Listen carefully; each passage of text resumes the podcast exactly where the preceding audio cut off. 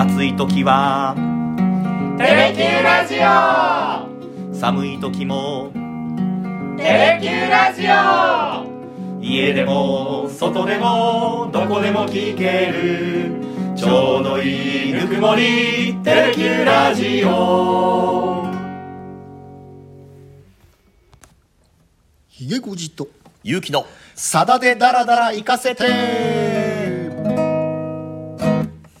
86回目の放送になります。よろしくお願いいたします。よろしくお願いいたします。何か冒頭におっしゃりたいことが あると 聞きましたけれども。いやあの笑ってたらいかんのです。はい。申し訳ございません前回は神の恵みでね、ええ。私あの重大なミスを犯しまして。はい。ね戦勝国のリーダー私マッカーサーと申し上げましたけどもはい。時は1961年2年。え JF ケネディだったということでですね、はい。すいません。本当に申し訳ございませんでした。しかもその訂正文をね潜水艦に乗っていたハンサムな兵士と書いてしまってです 訂正でまた訂正をするというね歌詞は魚雷艇に乗っていたハンサムな兵士がはい。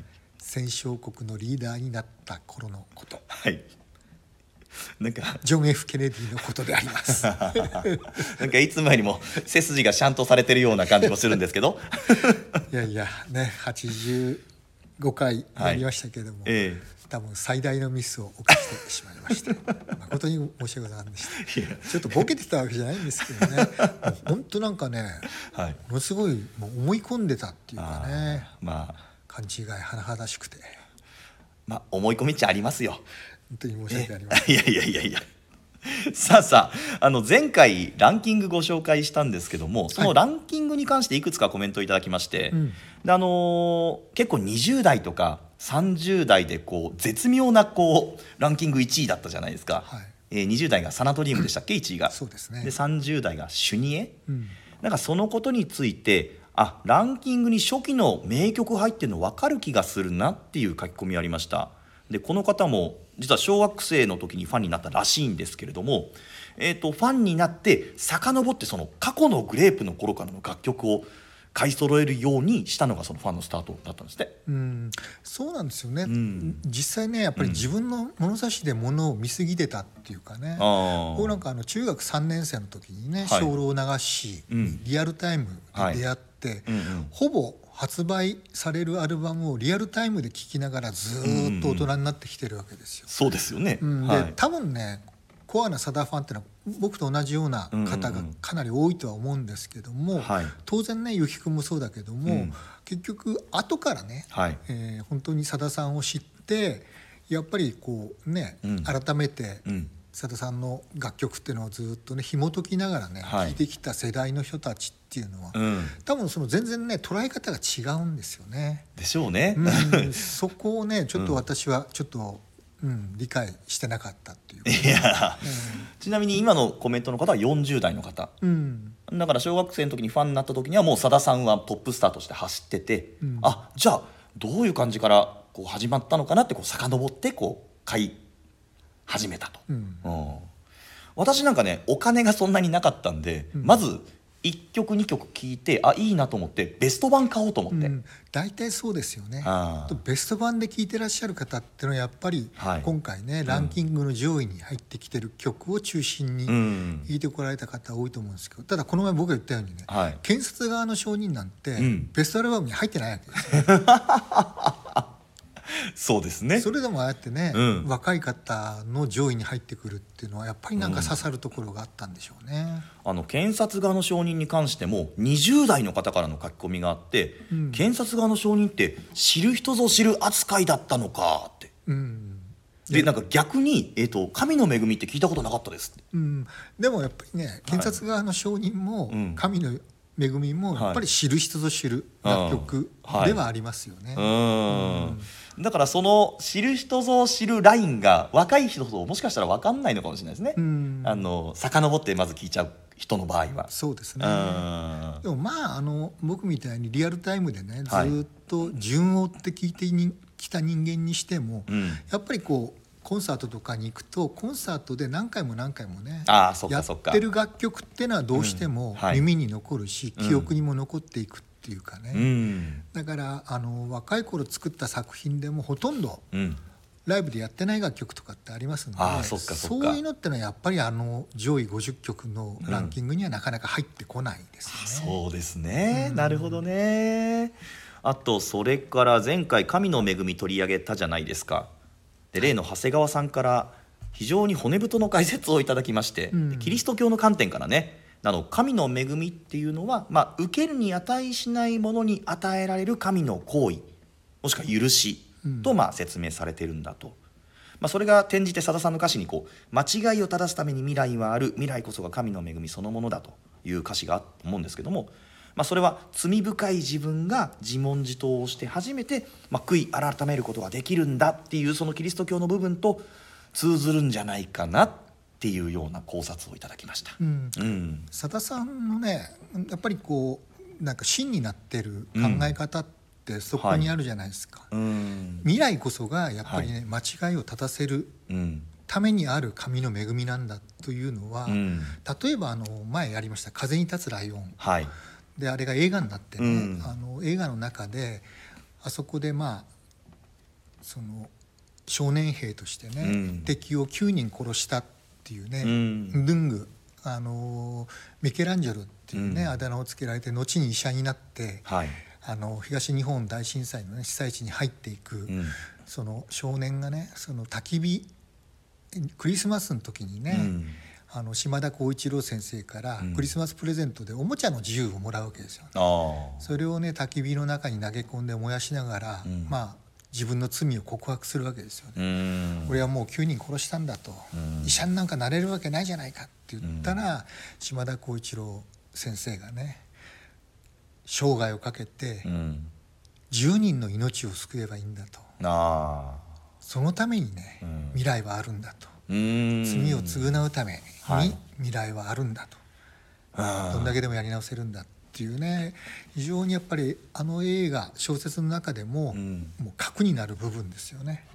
未来こそがうん。神の恵みなんだっていうのがあやっぱ随所にこう出てくるはい。佐田さんの考え方であり、こううん。メッセージだっていう気がしてるんですけどうね、ん。そういう意味ではね、はい。あの今日うん。ご紹介させていただく曲も、はい。やっぱりこの神の恵みうん。に通ずるところがありますよね。確かにね。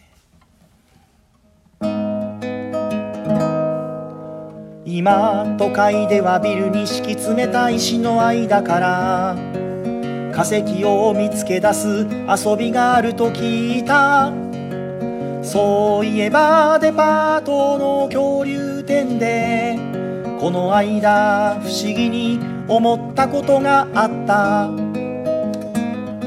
なぜ恐竜たちはみんな同じように寂しそうに緑や黒に塗られているのだろう。ピンクや赤や黄色やトカゲのように虹色に光ったっていいと思わないか。ゴッペッシュあなたが永遠にますように。God bless you あなたが永遠に幸せでありますように。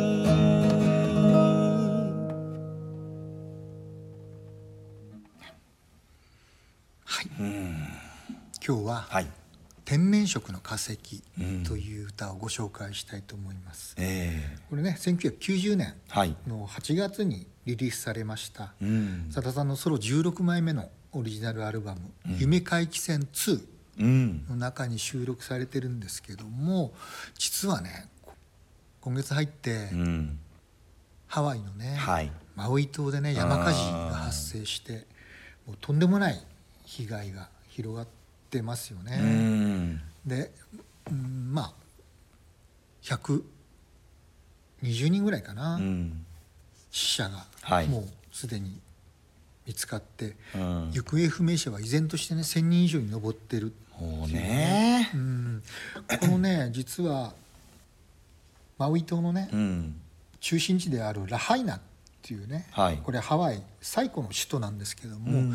実はこの夢回帰線2っていうのは、うん。ここで合宿しながら制作したアルバムだったんですね。そうなんですね。うん。あの当時のねさださんのバックバンドだった亀山社中うん。全員とね初めてね、はい。ここのマウイ島で合宿しながらね全曲作り上げたアルバムなんですよ。でこのね、この前紹介したあの「風に立つライオン」が収録されてたねはい「夢回帰戦」うん。これが1987年のリリースなんですけどそれから3年後にね、うん。そのまあ続編としてね、ういわんゆるマウイ島で全曲を作ったということで、はい。実はこの「天然色の化石」もさださん自分のコラムの中でうん。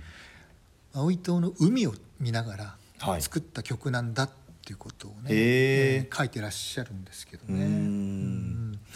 でこの「弓回帰戦2」っていうのはね当然あのハワイの歌うん。たくさん出てくるんですけれども、はい。あの弓回帰戦の中の1曲目に入ってるね「うん。バニアンジュに白い月」っていう、いいね。ラハイナー」っていうコーラスが入ってるやつですね、はいええ。あれは弓回帰戦の収録なんですけど当然ねこれ、はい。あのマウイ島で作った歌で、うん。弓回帰戦にもう1曲入ってるあの「パイナップルヒル。はい」これもあの舞台は、うん。あのマウイ島なんですあよ。ー。でこのリングあの夢回帰戦2に入っているリンドバークの墓、おはい。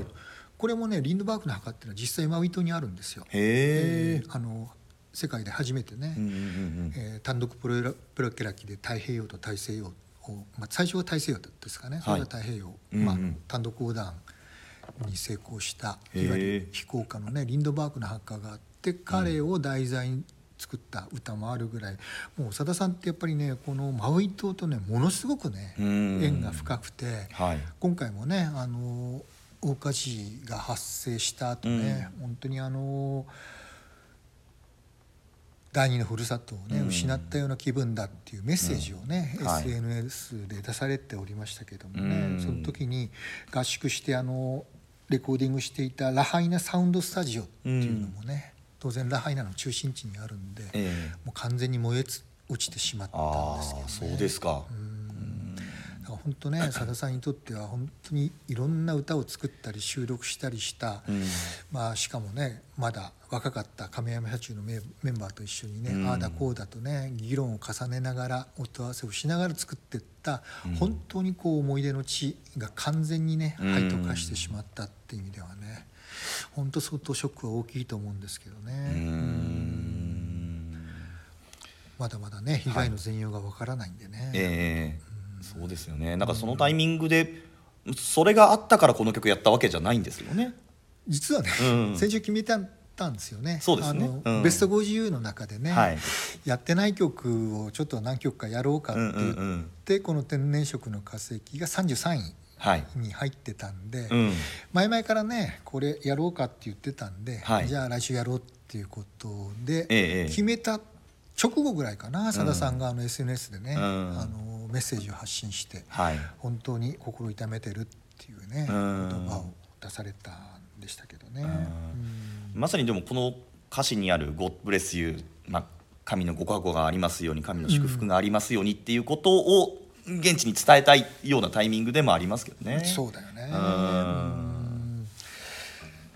まあ、でも前回が神の恵みだったでしょ、うん。今回もその、まあ、同じような感じじゃないですか。こう神の祝福がご加護がありますようにね。だからゴッドブレスユーってね、よくあの日常会話の中でも使うんですよね。アメリカくしゃみしたらね。そうそう、うん。くしゃみしたら知らない人でもね、うん。ゴブレスユーっていうね、はいえーお大事にっていう意味でね、うん。それとか友人同士なんかでもね、うん。別れ際にね、はい。元気でねっていう代わりにねうん、ブレスユーっていうまあ直訳するとね、うん。神があなたを祝福しますようにっていうことだけど、はい。逆の逆説的に言えばね、うん。あなたに神の恵みがありますようにっていうことなんであねーまさに神の恵みなんですよ、はあ、あそうですね、んあーこれ歌詞見ていきますとまずその化石を見つけ出す遊びがあると聞いた。ってなかなかこうすごいニッチなところからというかそんな遊びああるのかみたいなところから入ってきますよねこれね。うん。まああったんでしょうね。ね、ビルに敷き詰めた石の間から化石を見つけ出す遊びがと書いてあると聞いた、はあ、でそこから転じてデパートの恐竜展で不思議に思ったことがあったんだと、でなぜ恐竜たちはみんな同じように寂しそうに緑や黒に塗られているんだろうか。ピンクや赤や黄色やトカゲのように虹色に光っていたっていいと思わないですか、というような、うん、これどうこの入りをどう読み解きますか？うん。本当にね、うん。その恐竜たちっていうのがうん。緑や黒や灰色だったのかっていうのは多分正確には分かってないんですよね。ああ、うん。そうか、うん、ははは。つまり誰も見た人いないしそうですよね化石に色は残ってないわけですよね。そうですよね。でも、うん。そ確かにそこに存在したことは間違いない。う。んそこに想像力を発しながらはい。自分たちが今を生きているっていうね。今を生きることによって過去を想像しているってういうん。ね、だけどじゃあ自分たちがやってることって何なのということがどんどんどんどん歌詞が深まるにつれてさださんのメッセージにつながっていくっていうかね。うーん。そうですよね。だからどういうふうにね当時恐竜たちが関わり合ってうん。この人類に存在してたのかということもうん。正確には分かってないわけですよね。そうですね。うん、だもしかしたらピンクや赤や黄色のね恐竜がいたかもしれないうんうんうんもしかしたらね。いなかったとは誰も断言できないわけですよ、ね、はいはい。だって実際トカゲにはねそういうし金色のトカゲとか、はい。光るトカゲ黄黄色のトカゲとかもいるわけですからね。そうですね。うん。あだけど我々がまあ知っている恐竜っていうのは大体灰色か緑か黒かあー。ああいうなんかねーそうですね、うん、天然色なんですよね。あーなんかこう博物館で見た記憶みたいにそのままですよねきっとイメージがね、うん。あー。でもやっぱり恐竜のこの大きさとかはもうだいたい分かってきました。で何を食べてた肉食なのか草食なのかってこの恐竜何なのかっていうのも分かってきました、うん。だけどなんか知ってるつもりだけど知らないことっていっぱいそのあるよねっていうようなうん。ことですよねきっとね、これは過去。うん、過去の化石。はい、それが自分たちが今生きている世の中でうん一体僕らはどうな何してんの？今この人類でっていうところにうん。派生していって未来に、はい。えー展開していくっていうね、この歌もかなりこうねか現在過去あ過去現在未来っていうね、そういうなんかあの歌をさださんがマウイ島のねあの雄大な海を見ながらあそこに思いを馳せたというのが、うん。うんその背景を知るとねあそういうことなのかっていうのも分かってくるっていうかですうね。ん。ですね。でこれねまたいろいろねこの後日談っていうかねいろいろ展開があるんで、ええ。それはまた2番3番をあ。紐解きながらお話ししていきたいと思いもます。ったいぶりましたね、うん。はい。ふと思うのは今から5億年ほどが過ぎて地球に次の人類が生まれていたならライオンのオスだけにたてがみがあることや馬には島や城があると気づくだろうか。例えば小鳥が人間の言葉を真似て犬が愛らしく尻尾を振って懐いたことや空も海も森もみんな僕たちが壊してしまったことに気づくだろうか。God bless you あなたが永遠に幸せでありますように。God bless you あなたが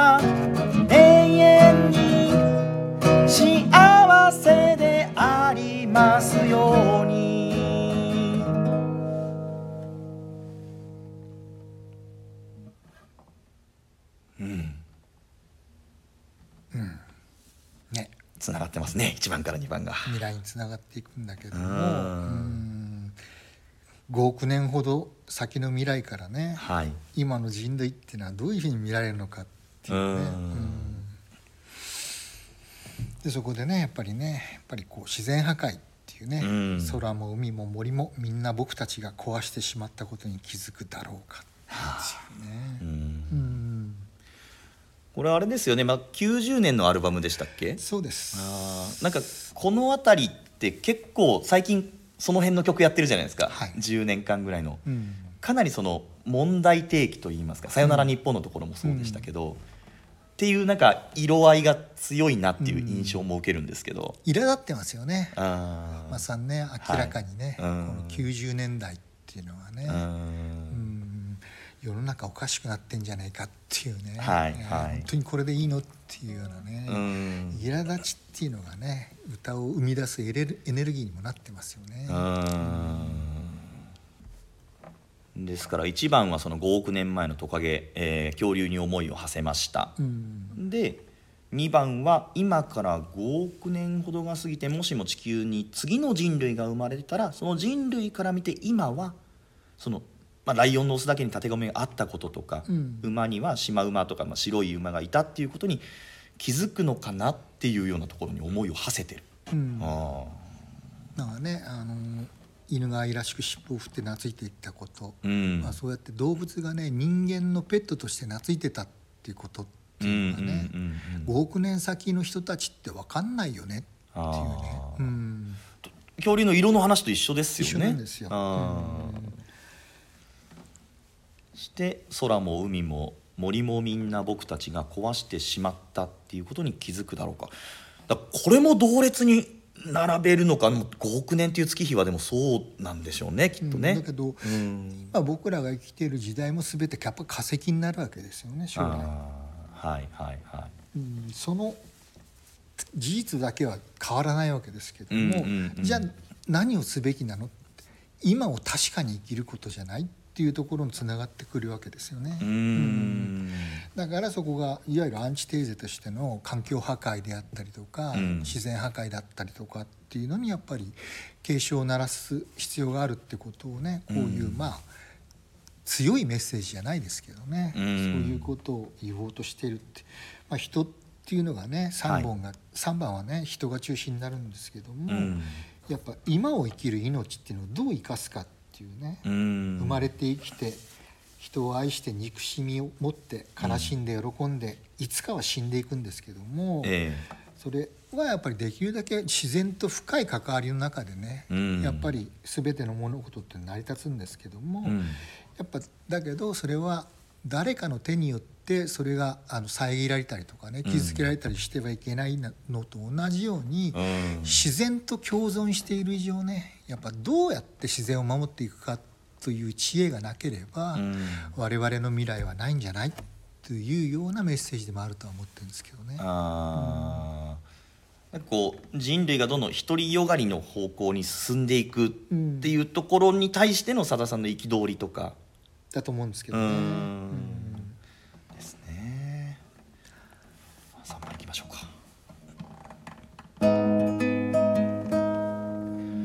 もしも僕が化石になって見つかった時に僕の肌が黄色だったことに気づくだろうか。彼の肌が黒いというそれだけで傷つけられた時代があったと気づくだろうか。あなたと僕が並んで化石になったとしたら二人がこんなに深く愛し合っていたことに誰か気づいてくれるだろうか。切ない命の営みについて God bless you あなたが永遠に幸せでありますように。God bless you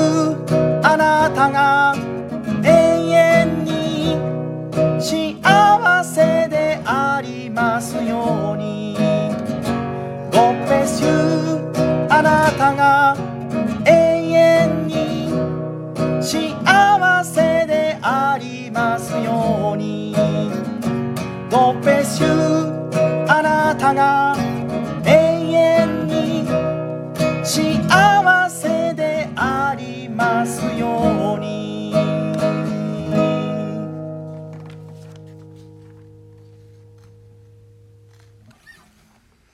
ね。まあだから自分たちが化石になった時にねはい。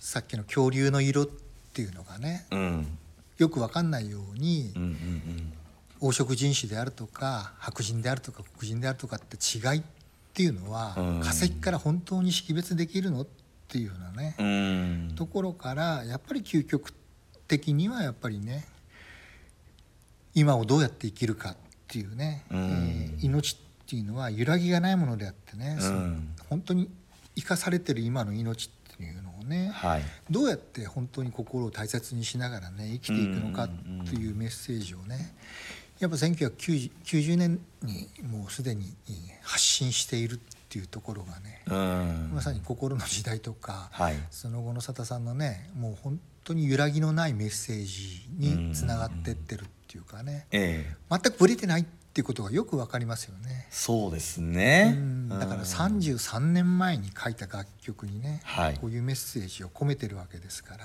うん。ただね一つさっき言って面白いのはこれ佐田さんねもう一回ね編曲し直してねアルバム収録し直したんですよね。おほほほあほの2006年ええ。に佐田さんが出したソロ32枚目のアルバムの「美しき日本の面影」っていうのがあるんですけどこの時にね「天然色の化石2006」っていう、ほうほうほうほう。まあ、2006年に出したんで「2006」っていうサブタイトルをつけたんですけど歌は全く一緒なんですけども、はい。この時にあの夢回帰戦うん。に収録したこの歌っていうのを、いわゆる16年経って、うん。えーまあ全くアレンジをガラッと変えてねはい。収録し直した時に、うんなぜかさださんはこの「God Bless You」という、ねはい。歌詞をねうん。省略したんですよ。え？そうなんですか？うん、だから最近ねあのソロバージョンとかで時々やるんですよね、はいはい。天然色の化石って。ええ。これねあの原曲じゃないんですよ。こっちなんですよ。2006年バージョンなんですよね。ほうほうほうほうほうほ God う Bless You っていうセリフはね入らないんですよね。ええそうなんですか？全部？だからその2つのバージョンがあるんで、原曲のフルバージョンでやるときは「God Bless You」が入るんですけどいわゆるアレンジを変えたソロバージョンでやるときっていうのは「God Bless You」っていうセリフをカットしてるんですよ。なんでなんだろう。ん。あなたに神の恵みがありますようにっていううん。ところをううん。なくしてるんですよね。へえこ れね申し訳ない。聞いてないんでうんうんうん。想像するしかないんですけどもね。はい、うん。何なんだろう。だから最近ステージでやった時も、はい。やっぱこっちの2006バージョンだったかな。へえ大体ギター一本の弾き語りとかでもやるんですよね、へえその時にはね本当ゴブレスユーっていうね。前原曲で聞いた時はね合併シューって聞こえてたんそうですけどね。そうそうずっとずっとひごりさん合併集合併集って言いますよね。確かにそう聞こえんこともないですけども。はい。私も初めてこうテレビだったかな？なんかで聞いた時は歌詞が出てなかったんで、うん。なんて言ってんのかなここって思いながら、うん。はい、曲を聴いてたんですが「God bless you」だったっていう、あだからこのねやっぱりその2006年に出したーはい「美しき日本の面影」っていうのもね、うん。かなり苛立ってるんですけどもね、えええええあのであえてここにねやっぱりこの天然色の化石2006っていうのを入れてきたっていうのもね。えうん。うん。まあちょうどねこの当時っていうのはあの安倍晋三さんの第一次安倍内閣が発足した頃でね、はい。うん、確かねあの人の最初のメッセージが「美しき国日本」じゃなかったかな。ああありましたね、うん。美しき日本美しき国日本。ああでしたね、うん。ああその頃なんだ。なんかあの前さださんの本か何かで読んだことあるんですけど井伏正治さんとはい、さださんがこう対談かなんかお話をされた時に「うんうん。山椒魚」っていう名作あるじゃないですか。で井伏正治先生にさださんが「山椒魚」って物語がこうなんかちっちゃなとこから山椒魚出られなくなっちゃうみたいなお話だと思うんですけど、うん。なんで出られなくなったんですかみたいな質問したみたいなそういうくだりがあって。で先生が晩年に山椒魚を書き換えたって、うん。でなんで書き換えたんですかって佐々さん聞いたら、だって山椒をあのままだとかわいそうじゃないみたいなことを井伏先生がおっしゃったと。でもそういう対策をあれだけの先生がこう書き換えるってことは相当なこうエネルギーとかなんかがいるもんだと思うみたいなことを確か佐田さん書いてたと思うんですけど、うん。確かにそうだうね、ん。ロイヤルサルートをドボドボドボっと、ね、そうだそうだ。ついでもらいながら、はいはい。ねあのーお話を伺ったってうん。話終わった後にね、うん。あのーもういいやこの話。いやいやいやいやいや聞きたいな。聞きたいなマネージャーのね、はい。ひろたさんが、ええ。なんかババアみたいなじじいでしたよねって言ったっていうのをうん。ねさださんがねもう何度もトークでね だからひろたはもうバカなんだとかごめんなさいひろたさん。これさださんのセリフですから、ね、僕は決してそう思ってませんから。だから言うの躊躇したんですねとか言ってなんかババアみたいなじじいですよう言いましたね広田さんも。多分ひろたさんもねロイヤルサルートでしこたま酔っ払ってた。ねウイスキーですから。だけどねやっぱこうやってさださんって意外と何曲かあるじゃないですか。歌い直してるああ。楽曲って。はいはいはいはい。確かに。うん。次週はそれやりますか。あ歌い直しの楽曲。うんあのパッと浮かぶ一回でもやりましたよねなんかそういう楽曲を「さだだら」でも。なんだっけな。なんかひげごじさんがどっちのバージョンで歌うかと思ったらこっちのバージョンで来たなとか言って言ったやつ、うん。晩鐘だったかな、うん。晩鐘はねレモン？なんだっけな、えーっとねレモンはね、はい。あのシングルバージョンにした時に、はい。あの歌詞をちょっと変えたんですよね。あアルバムバージョンからあねそれだそれだ、うんそっちで来たかゆうきくんなんてことを言われたのを思い出しああれはだけどね、はいはい。あえてシングル歌詞変えたんだけど、うん。その後の、まあ、ライブでやる時には元に戻した、えー。こうしてできるだけ落ちていくもの、うん、ゆっくり落ちてもね、ううんん。遠くに投げやんなんだ？ああっけなくって言葉に変えたんですそうだそうだあっけなくだ。シングルバージョンで、はいはい。うん。あただそうじゃなくて、うん。昔の歌をあえてこう歌いな例えばあのこの前やったあの「ペンギン皆兄弟。おおはい」あれもちょっとねバージョン変えて、はい。えー新しい年数つけて歌い直したりしましたよ。あありますねそういうのがね。うん。ちょっとというっておっしゃるってことはもう頭の中に浮かんでますね。浮かんでる。じゃあ次週は。対局だよ。対局か。あなんか分かったかも。しかもランキングに入ってません？入ってる。やっぱりということで皆さん次週は今方針が決まりました。あの曲あの対局をお伝えするということにいたしましょう。よろしいですね。はい。はい。ということで今日はこの辺で失礼します。ありがとうございました。ありがとうございました